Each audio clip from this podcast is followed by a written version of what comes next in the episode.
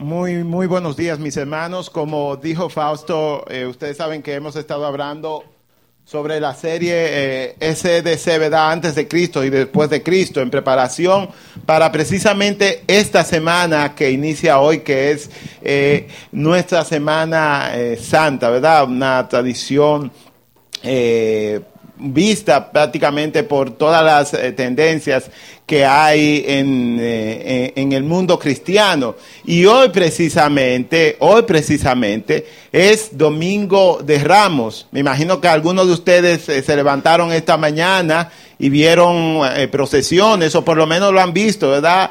Antes, eh, ya quizá ahora ha ido como medio decayendo, pero por aquí mismo, por las calles alrededor nuestro, habían procesiones de gente que andaban con una palmita y una cuestión y una cosa. Y eso tiene su... sí, una cosa. Hay gente que hacen así la palmita, agarra y la hacen una cruz y le enganchan en el carro. Tú ves que andan el año entero con su palma seca, pero están protegidos, ¿verdad? El asunto es que esta tradición, ¿verdad? Viene, bueno, dice la tradición, vaga redundancia, que se originó un día como hoy, precisamente, un domingo de Ramos. Si podemos leer aquí eso, quisiera que lo leamos, ¿verdad? Juan 12, del 12 al 19, y estoy leyendo en la Biblia verde que usamos aquí, que es la nueva eh, traducción viviente y dice al día siguiente o bueno quizás debo esperar eh, y el que lo encuentre en la Biblia verde por favor me dice la página Juan 12 página 859 en la Biblia verde por si verdad les resulta más fácil encontrarlo así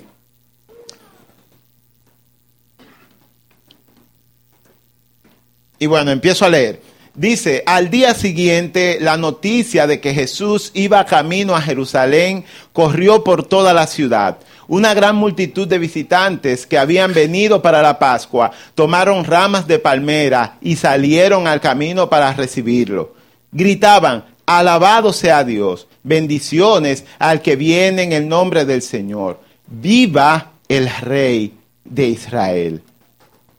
Jesús encontró un burrito y se montó en él. Así se cumplió la profecía que dice, no temas, pueblo de Jerusalén. Mira, tu rey ya viene montado en la cría de una burra. Sus discípulos no entendieron en ese momento que se trataba del cumplimiento de la profecía. Solo después de que Jesús entró en su gloria, se acordaron de lo sucedido y se dieron cuenta de que esas cosas se habían escrito acerca de él. Muchos de la multitud habían estado presentes cuando Jesús llamó a Lázaro de la tumba y lo resucitó de los muertos, y se lo habían contado a otros. Por eso tantos salieron a recibir a Jesús, porque habían oído de esa señal milagrosa. Entonces los fariseos se dijeron unos a otros, ya no hay nada que podamos hacer. Miren, todo el mundo se va detrás de él. Y hay un problema con el tiempo, el pasar del tiempo. Y es que el tiempo tiene la capacidad de diluir las cosas, de quitarle las esencias a las cosas. Y hoy para nosotros, sencillamente ver eh, eh, los que lo celebran, ¿verdad? Ese, eh, ese, ese evento, ellos salen a veces ni siquiera con una rama entera, nada más, como son mucha gente, a veces agarran una rama y la deflecan y le dan una ramita a cada uno, una cosita así. Exacto, un flequito, gracias. Un flequito a cada uno, ya, esa es su cruz, esa es su rama, perdón. Pero la verdad es que, que el levantar ramos en ese momento de la historia del pueblo judío era un acto de rebelión. Antes de Jesucristo, algunos años antes de Jesucristo, se habían iniciado varias rebeliones y su símbolo era la palma. Y por eso, este evento que acabamos de leer no era sencillamente un acto, de hecho, la mayoría de la gente que estaba ahí no estaba pensando en adoración. No estaba pensando en Jesucristo como Dios, no estaba pensando en Jesucristo como, como el Hijo de Dios. Estaban pensando en Jesucristo como un libertador, pero un libertador en el área política, en el área militar, si usted lo quiere poner así. Ellos veían en Jesucristo un líder, un líder que podría iniciar una revolución. Así que o sea, imagina el momento, Jerusalén como una ciudad importante, importante en el sentido de que tenía mucha gente, estaba bien resguardada por los soldados romanos. Imagínense que de un momento a otro mucha gente agarra, ¿verdad? Lo que es símbolo revolucionario de que nosotros estamos altos de Roma y queremos sacarlo y agarrar todo eso y empezar una caravana así. O sea, la situación era muy tensa, muy tensa. De verdad, yo siempre me he preguntado, ¿y cómo fue que no empezaron ahí a sajar gente, esos soldados? Porque, oh, o sea, la gente se estaba, se estaba amotinando, la gente se estaba armando. De hecho, muchos historiadores piensan que si Jesucristo en ese momento acepta, eh, cuidado si te cae, Muchos historiadores piensan que si Jesucristo en ese momento acepta el título de rey de los judíos, hubiera iniciado una revolución, hubiera iniciado por lo menos una batalla en Jerusalén. Y imagínense también, porque, o sea, esta semana para nosotros representa a Jesucristo, pero dentro del judaísmo representa la liberación del pueblo de Dios de la mano opresora del invasor, bueno, en este caso no era invasor, pero la mano opresora de Egipto. Así que, o sea, los ánimos de la gente estaban caldeados. Y la verdad es que también Jesucristo quería una revolución. El problema era que la revolución de los judíos y la revolución de Jesucristo eran muy diferentes. Y lamentablemente, y todavía pasa hoy, no solamente con los judíos, sino también muchas veces con nosotros, es que no acabamos de entender eso, de que lo que Jesús quiere cambiar es muy diferente a veces de lo que nosotros queremos que cambie. Y déjeme decirle, igual que con nosotros, el deseo de los judíos de ser eh, libres, ¿verdad? De ser independientes, no era malo. De hecho, eh, eh, el, mismo Duarte dijo que la patria debe ser libre, ¿verdad? De cualquier dominio de potencia extranjera, o si no, mejor que se hundiera la isla. Eso decía Juan Pablo Duarte, ¿verdad? Nuestro prócer. Y, y, todos nosotros, desde que vemos cualquier eh, acto de injerencia, últimamente con el caso ¿verdad? De, nuestros vecinos de Haití, eh, todo el mundo se le pone los pelos de punta y dice, no, no, no, no, lo, no, no queremos haitianos. Eh". Y vuelvo y le digo, el deseo de los judíos no era malo, porque la verdad es y vuelvo y le digo, el tiempo tiene la capacidad como de diluir a veces la sustancia de las cosas. Los judíos lo estaban majando, o sea, lo estaban trabajando. Tú sabes lo que es tú tener que trabajar y todo el fruto de tu trabajo tener que dárselo al César de Roma, que lo más probable es que nunca visitó Jerusalén, por lo menos no hay registro. O sea, darlo para una gente que tú no conoces y si tú no lo dabas, entonces te, trabajaban ahí. lo trabajaban. No, no era fácil, no era fácil. Y uno que no ha vivido esa situación, quizás no lo entienda. Jesús, sin embargo, quería una revolución, pero era diferente en forma, en fondo y también en alcance a lo que los judíos querían. Y uno pudiera dividir, y quiero pasar por aquí para hacer énfasis en la, en la diferencia, ¿verdad?, de la revolución de Jesucristo y la, o la idea de revolución de Jesucristo y la idea de revolución de los judíos. Y es que desde el punto de vista del asunto de, la intervención romana que, tenía, eh, eh, que había en el Estado judío, tú podías clasificar la sociedad judía en tres grupos estaban los revolucionarios, que se llamaban los celotes, que esos, ¿verdad? Obviamente el nombre lo dicen, querían eh, a base de la fuerza sacar al imperio. Estaban los retirados, que era un grupo que se llamaban los esenios. Ellos querían apartarse de todo porque entendían que todo estaba tan corrupto que no valía la pena vivir ni siquiera en relación con, con esa pudedumbre. Es más o menos, sería una idea, eh, eh, los Amish, ¿verdad?, que, tenemos hoy en día. Y, por último, estaba el grupo de, que yo lo, quise llamar así, los asimilados, los que eh, decidieron, ¿verdad?, abrirle la, la puerta a la fuerza opresora y sacar beneficio de ella. Y en eso ustedes tienen a las clases dominantes que usualmente, por ejemplo, en, la invasión norteamericana que nosotros tuvimos aquí en 1965, historia patria, no, pasó lo mismo. Hubo una buena parte de la sociedad, especialmente la sociedad eh, eh, de clase alta, el establishment, como dirían eh, ¿verdad? Los americanos que sí se acomodó y dijo, sí, claro, claro, vengan, vengan, vengan. Siempre y cuando nosotros seamos los jefes, con el apoyo de ustedes, no hay problema. Entonces, eh, ese grupo de los asimilados estaba compuesto por los saduceos y en cierta parte también por los fariseos, que eran los maestros de la ley. Entonces, además de, poder, de tener un control eh, militar, ¿verdad?, que provenía de, Roma sobre la gente, también tenían un control religioso y espiritual sobre la gente. Los tenían sugestionados.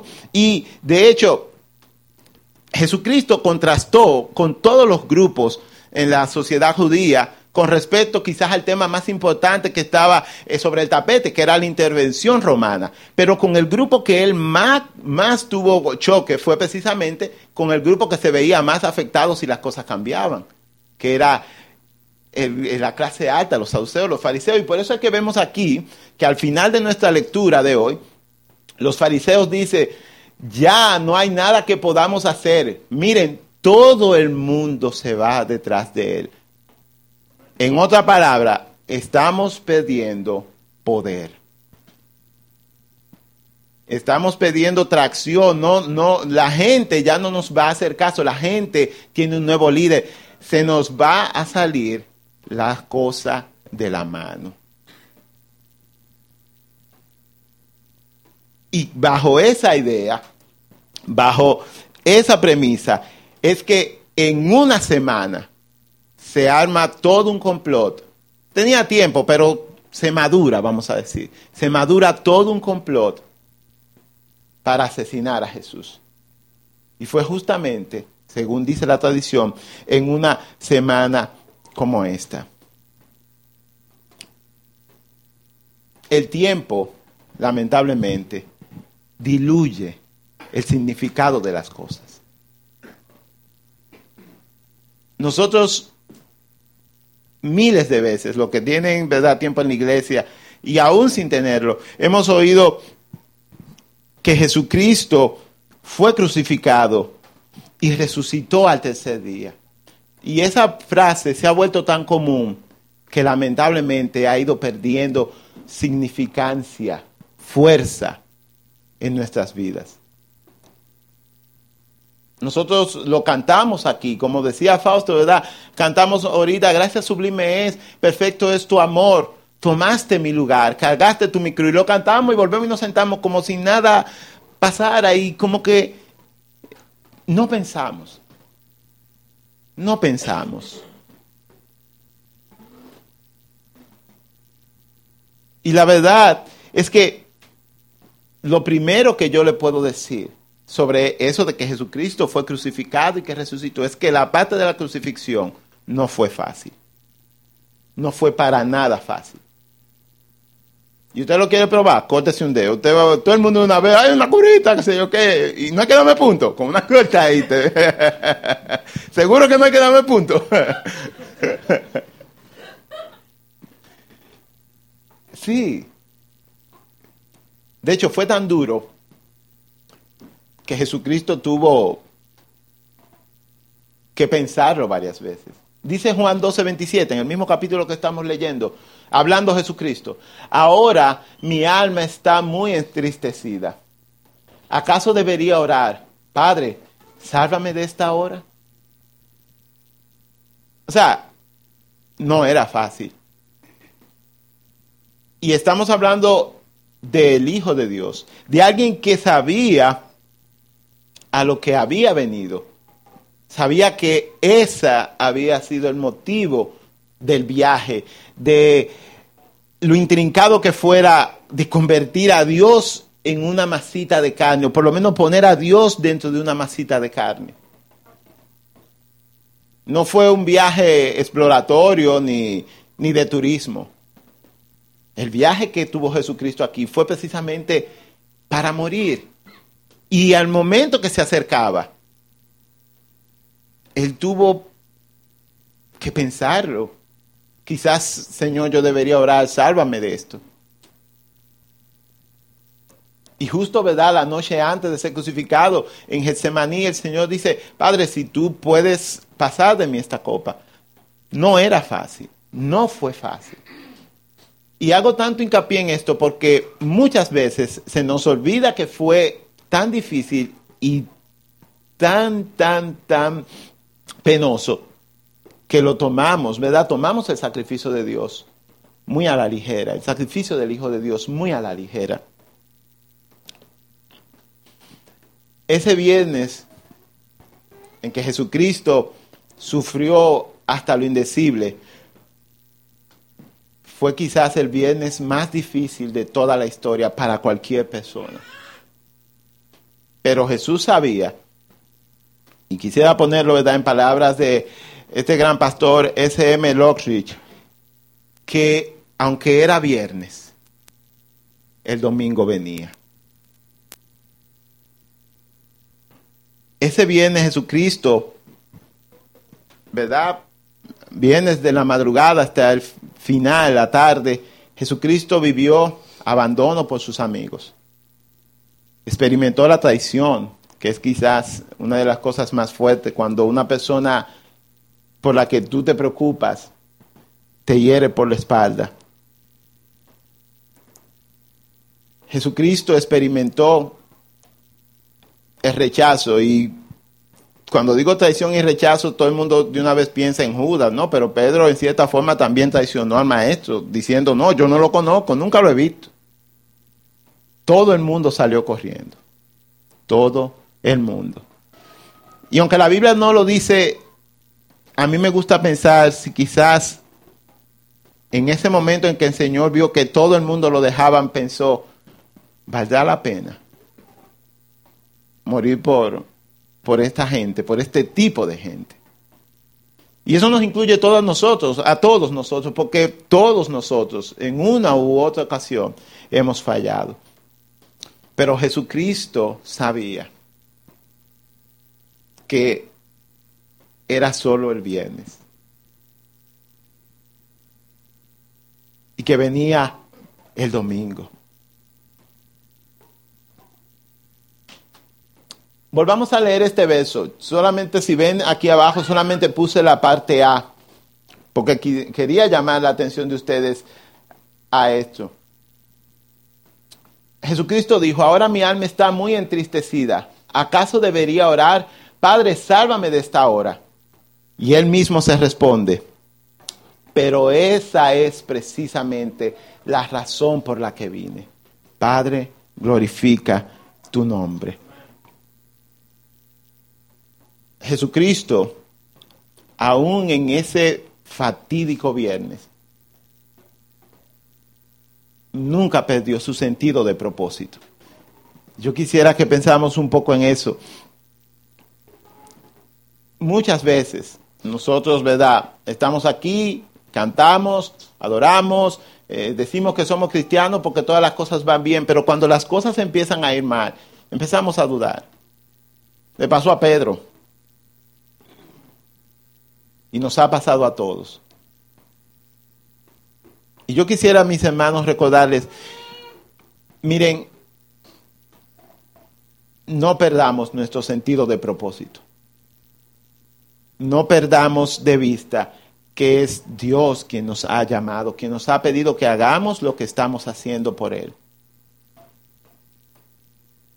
Muchas veces seremos incomprendidos. Muchas veces todo el mundo se alejará y pensará que uno está haciendo el ridículo. No importa. Ese es el viernes. Pero el domingo viene. Y Jesucristo no esquivó el proceso. Porque Jesucristo sabía que para que hubiera un domingo, primero tenía que haber un viernes. No hay domingo sin viernes. Nada, mis hermanos, y Jesucristo estaba muy claro en eso, nada que valiera la pena iba a venir de gratis. Esas son cosas que nosotros podemos aprender de Jesucristo. El viernes por la tarde, después de que Jesucristo murió, yo me imagino que todo el mundo pensó que cualquier marca que Jesucristo pudo haber dejado en la historia o en la vida de alguien, iba camino con él a la tumba y que sencillamente desaparecería en las arenas del tiempo. Pero no fue así. Y sabemos que no fue así primeramente porque todos nosotros estamos aquí hoy por su poder. Y Jesucristo ha dividido la historia. Pero lo más importante sería que Él dividiera también nuestras vidas, que fuera el parteagua de nuestras vidas, que se notara la diferencia, que se notara el cambio. Que ojalá y como la serie, ¿verdad? Nuestras vidas pudieran definirse antes de Cristo y después de Cristo. Por Él, como decía Noelia ahorita, tenemos esperanza. Y yo creo que esa es quizás la cosa más importante después de la salvación no que el Señor nos ha dado. Tenemos esperanza, esperanza de vida. Y yo quisiera pedirle, por favor, que viéramos esto y pensáramos.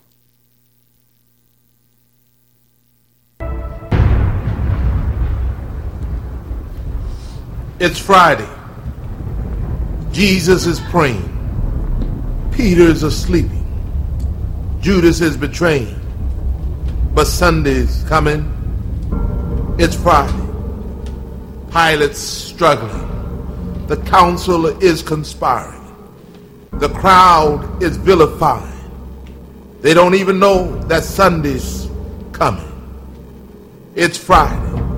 The disciples are running like sheep without a shepherd. Mary's crying. Peter is denying. But they don't know that Sundays are coming. It's Friday. The Romans beat my Jesus. They robe him in scarlet.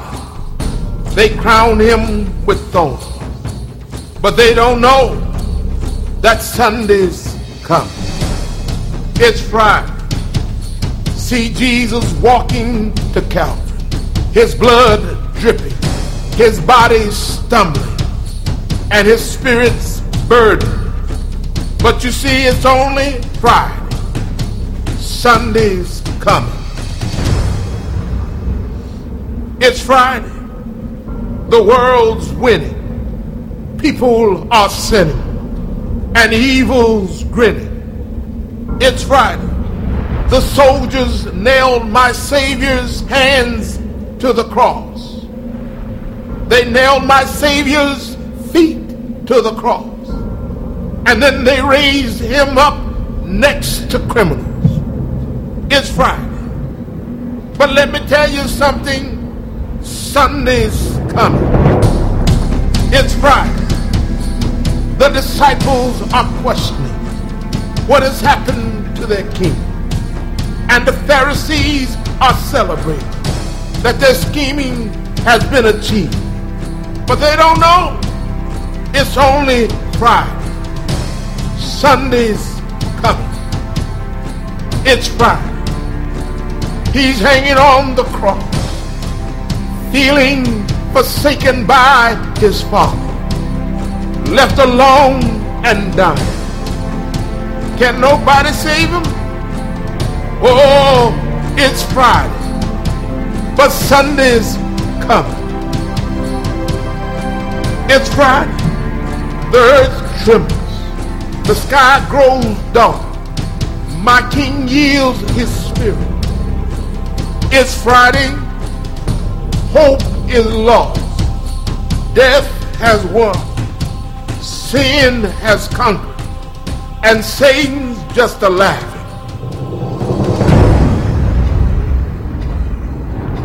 It's Friday. Jesus is buried. A soldier stands guard, and a rock is rolled into place. But it's Friday. It is only Friday. Sunday is a coming.